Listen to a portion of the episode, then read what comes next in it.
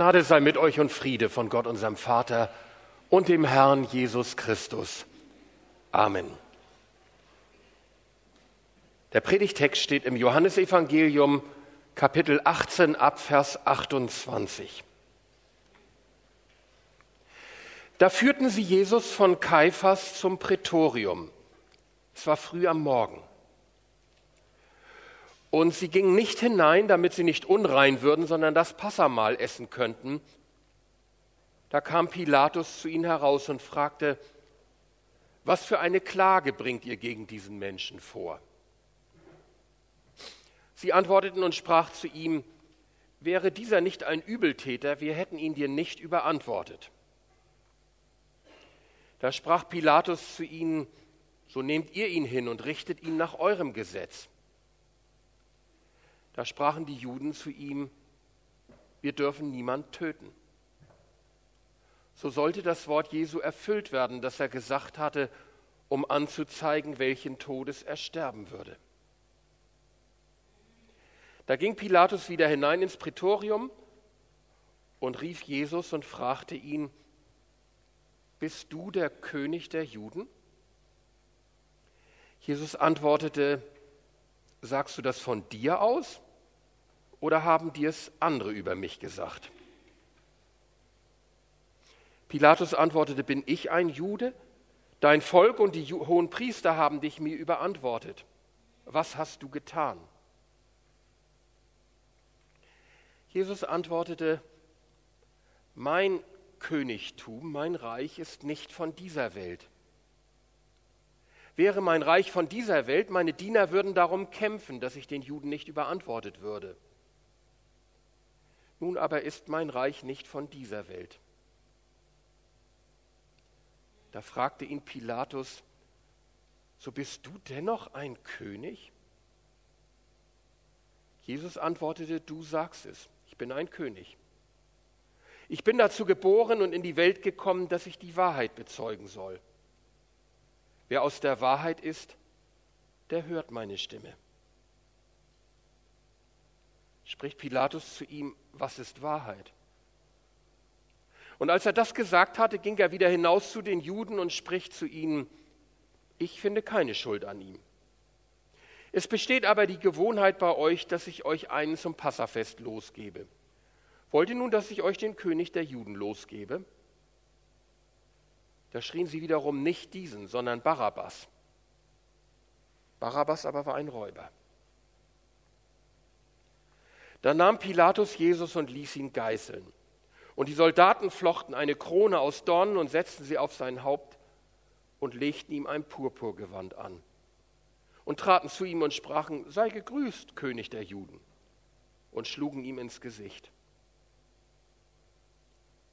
Da ging Pilatus wieder hinaus und sprach zu ihnen, seht, ich führe ihn heraus zu euch, damit ihr erkennt, dass ich keine Schuld an ihm finde.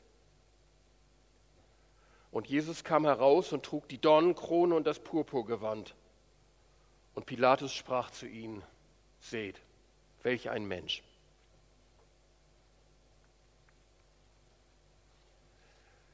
Liebe Gemeinde, da stehen sie einander gegenüber. Auf der einen Seite Pilatus, der Statthalter und Stellvertreter des römischen Kaisers. Rom ist die größte und gewaltigste Weltmacht welche die Geschichte bisher gesehen hat. Unter den ersten Kaisern strebt sie gerade ihrem Zenit entgegen, auf dem sie sich dann mehrere Jahrhunderte halten wird. Auf der anderen Seite Jesus, unser Herr und König, wie wir bekennen, dem wir als Christen folgen. Sie begegnen sich nicht auf Augenhöhe. Pilatus tritt als Richter auf, als Herr über Leben und Tod. Jesus wird als gefesselter Angeklagter vorgeführt, der seinem Urteil entgegengeht. Und als Pilatus mit Jesus fertig ist, ist von dem nur noch eine fertig gemachte und gebrochene Spottfigur übrig. Ein offensichtlich abgewirtschafteter Nahenkönig, den nie wieder jemand ernst nehmen muss. Seht euch den Menschen an, sagt Pilatus verächtlich. Das ist mein König, König der Herrlichkeit. Sein ist das Reich, die Macht in Ewigkeit. So singen wir in einem Lobpreislied. Was ist an ihm königlich und herrlich?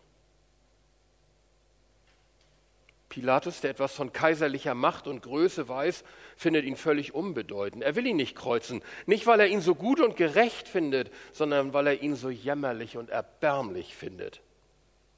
So einen lohnt es sich nicht zu kreuzen, von dem geht keine Gefahr für Rom aus. Mit dem kann man bestenfalls Mitleid haben. Mit so etwas gibt Rom sich nicht ab. Aber warum ist Jesus überhaupt hier? Er ist an diesem Morgen vom jüdischen Hohen Rat überstellt worden, mit dem deutlichen Anliegen, ihn als politischen Rebellen und Aufrührer abzuurteilen. Pilatus überzeugt das nicht. Er spürt, dass jüdisch-religiöse Konflikte im Hintergrund stehen und für die sieht er sich nicht zuständig. Johannes erzählt das alles sehr verkürzt. Er schreibt für Leser, die die Geschichte bereits kennen, zum Beispiel aus dem Lukasevangelium. Er will nicht erstmalig informieren, er will vertiefen und auf den Punkt bringen. Als Pilatus zögert, die Sache ernst zu nehmen, wird ihm bedeutet, dass das schon seinen guten Grund hat und Jesus gefährlich sei. Wäre dieser nicht ein Übeltäter, wir hätten ihn dir nicht überantwortet. Mehr steht da nicht. Trotzdem weiß Pilatus im Folgenden, dass es sich um eine Königsanklage handelt. Also die alte Frage, war Jesus politisch oder nicht? Welche Art Macht hat er angestrebt? Der Hohe Rat sagt, wenn jemand solchen Einfluss auf Menschen ausübt wie er, dann ist das auch politisch. Dann gefährdet das die geistliche und die politische Autorität. Pilatus leuchtet das nicht so recht ein. Er will Jesus einen gehörigen Denkzettel verpassen, das reicht. Sonst macht man die Sache am Ende selbst noch künstlich größer, als sie ist. Klar ist, Jesus hat nie zu politischem Aufruhr und zu Waffengewalt aufgerufen. Er hat bereitwillig Steuern gezahlt und die herrschenden Autoritäten zumindest bis zu einem gewissen Grad geachtet. Wo seine Jünger mit Gewalt liebäugelten, hat er das strikt zurückgewiesen. Andererseits hat er auf Menschen einen unerhörten, ja unbedingten Einfluss ausgeübt und tut das bis heute.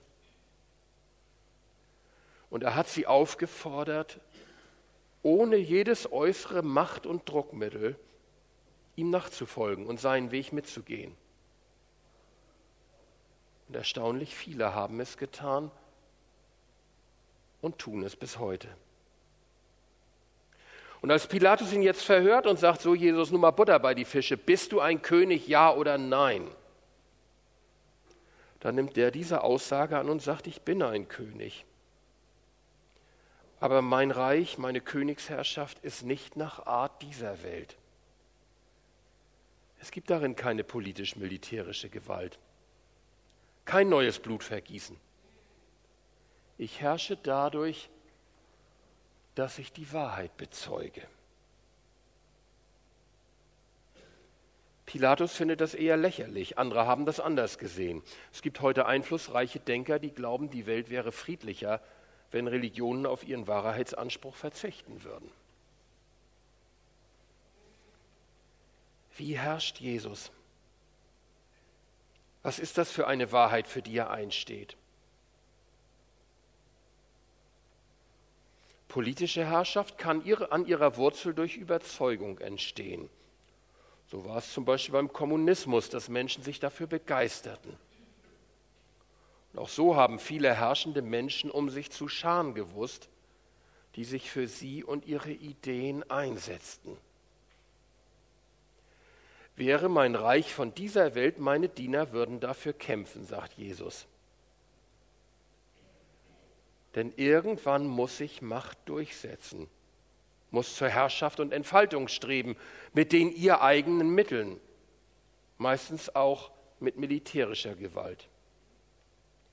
Und dann muss sie sich behaupten und ihre Positionen wahren und nach außen absichern.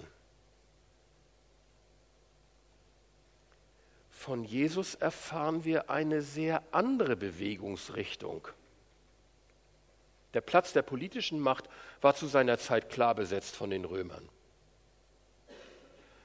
Aber Jesus drängt nicht nach oben, ihn zieht es nach unten, um denen in Finsternis und Schatten des Todes das Licht zu bringen.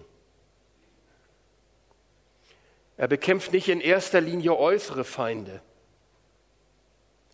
Er begegnet dem Unfrieden im Menschen selbst.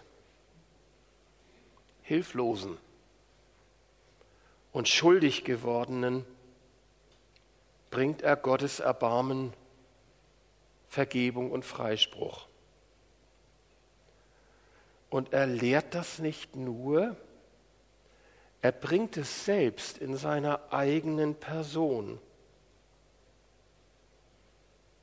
Kehrt um, die Königsherrschaft Gottes ist hier und jetzt mit mir ganz nahe zu euch herbeigekommen.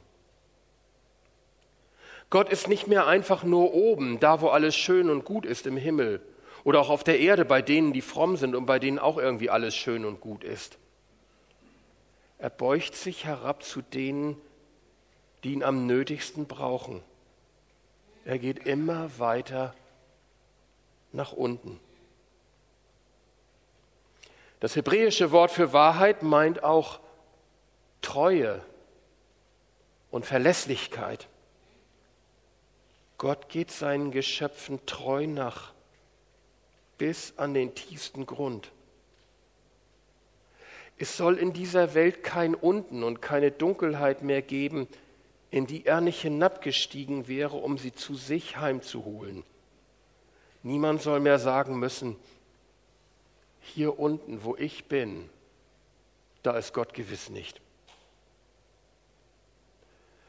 Und genau das geschieht in dieser Geschichte vor den Augen des Pilatus und wird bis zum Ende geschehen, aber Pilatus vermag es nicht zu sehen dieser fertig und lächerlich gemachte König Jesus da vor ihm. Das ist Gott, der gerade ganz unten ankommt. In Person und mit allen Konsequenzen. Entmachtet bei den Entmachteten, zerstört bei den Zerstörten, auf dem Weg in den Tod bei denen, die in den Tod gehen mussten. Hier erfüllt sich die Wahrheit, die Treue Gottes zu seiner Schöpfung und zu uns. Und was bedeutet das für uns als seine Jünger? Es bedeutet erstens einen ungeheuren Zuspruch. Gott sagt in Jesus, egal wie weit du dich von mir entfernt hast, Egal wie tief du gefallen bist, egal in welcher Finsternis du steckst, hier habe ich dich eingeholt. Ich bin dir nachgegangen und hier bin ich bei dir angekommen. Und egal wie tief du gefallen und egal wie finster es um dich geworden ist, hier hat meine Treue dich erreicht. Sieh diesen Verurteilten und Kleingemachten an, gefoltert, verhöhnt, gekreuzigt. Da bin ich ganz unten, weit genug unten, um dich dort aufzufangen. Vertrau dich meiner Wahrheit, meiner Treue an. Und so kann Jesus auch sagen, das ist die eigentliche Sünde, dass sie nicht glauben, dass sie nicht vertrauen Wirf dein Leben in meine Hand und schau, was ich daraus mache. Das ist das Erste. So geht die Königsherrschaft Gottes. Nicht nur ganz oben, sondern ganz unten, da wo die anderen wenig Interesse zeigen. Und das Zweite, indem Johannes uns, seinen Jüngern, Jesus so als den König ganz unten vor Augen malt, vor der Welt lächerlich gemacht, fragte auch uns, wo wir eigentlich als seine Nachfolger unterwegs sind. Folgen wir diesem König noch nach? Ist das noch unser König? Niemand kann uns dazu zwingen, wenn wir von ihm und seiner Liebe nicht innerlich bezwungen sind. Ist uns dieser König peinlich oder unbequem? Würden wir gern lieber ein bequemes, behütetes Leben führen? Ich bekenne, dass ich das oft eine nette Option finde. Aber der König der Wahrheit ruft uns, ihm nachzufolgen. Das Unten und die Dunkelheit der Welt nicht zu meiden. Als Lichter in der Welt gerade dort sein Licht, sein Leid und auch seine Schuld zu tragen, gerade dort zu sein. Die Finsternis mit auszuhalten und gerade so Boten des Lichtes und Licht der Welt zu sein. Jesus, der gekreuzigte König mit der Dornenkrone, sagt uns beides. Er sagt, das tat ich für dich, um dich frei zu machen, um die Finsternis deines Lebens hell zu machen, um dir neues Leben zu schenken. Und er sagt gleichzeitig, komm und folge mir nach. Wo ich bin, da soll mein Diener auch sein. Übrigens auch darin liegt eine Verheißung. Denn es ist doch kein Geheimnis, dass in unserer bürgerlichen Durchschnittlichkeit uns Jesus manchmal entsetzlich langweilig geworden ist und irgendwie fern und wir spüren gar nichts mehr von ihm. Er ist irgendwie gar nicht so wirklich da. Aber er sagt, genau dort, wenn du diesen Weg mit mir darunter gehst, den ich gegangen bin, genau dort wirst du mir begegnen und ich werde dort bei dir sein und dein Leben erfüllen und reich machen. Und wir feiern in diesem Gottesdienst das Abendmahl, wo Jesus sagt, ich bin ganz nach unten gekommen. Ich gebe mein Leib und mein Blut für dich, für diese Welt. Hier will ich dir begegnen egal von wo du gerade kommst und wo du gerade bist. Und hier nehme ich dich wieder mit. Denn so oft wir von diesem Leib, von diesem Brot essen und von diesem Leib trinken, äh, Wein trinken, verkündigen wir den Tod des Herrn in der Dunkelheit der Welt, bis er wiederkommt. Amen.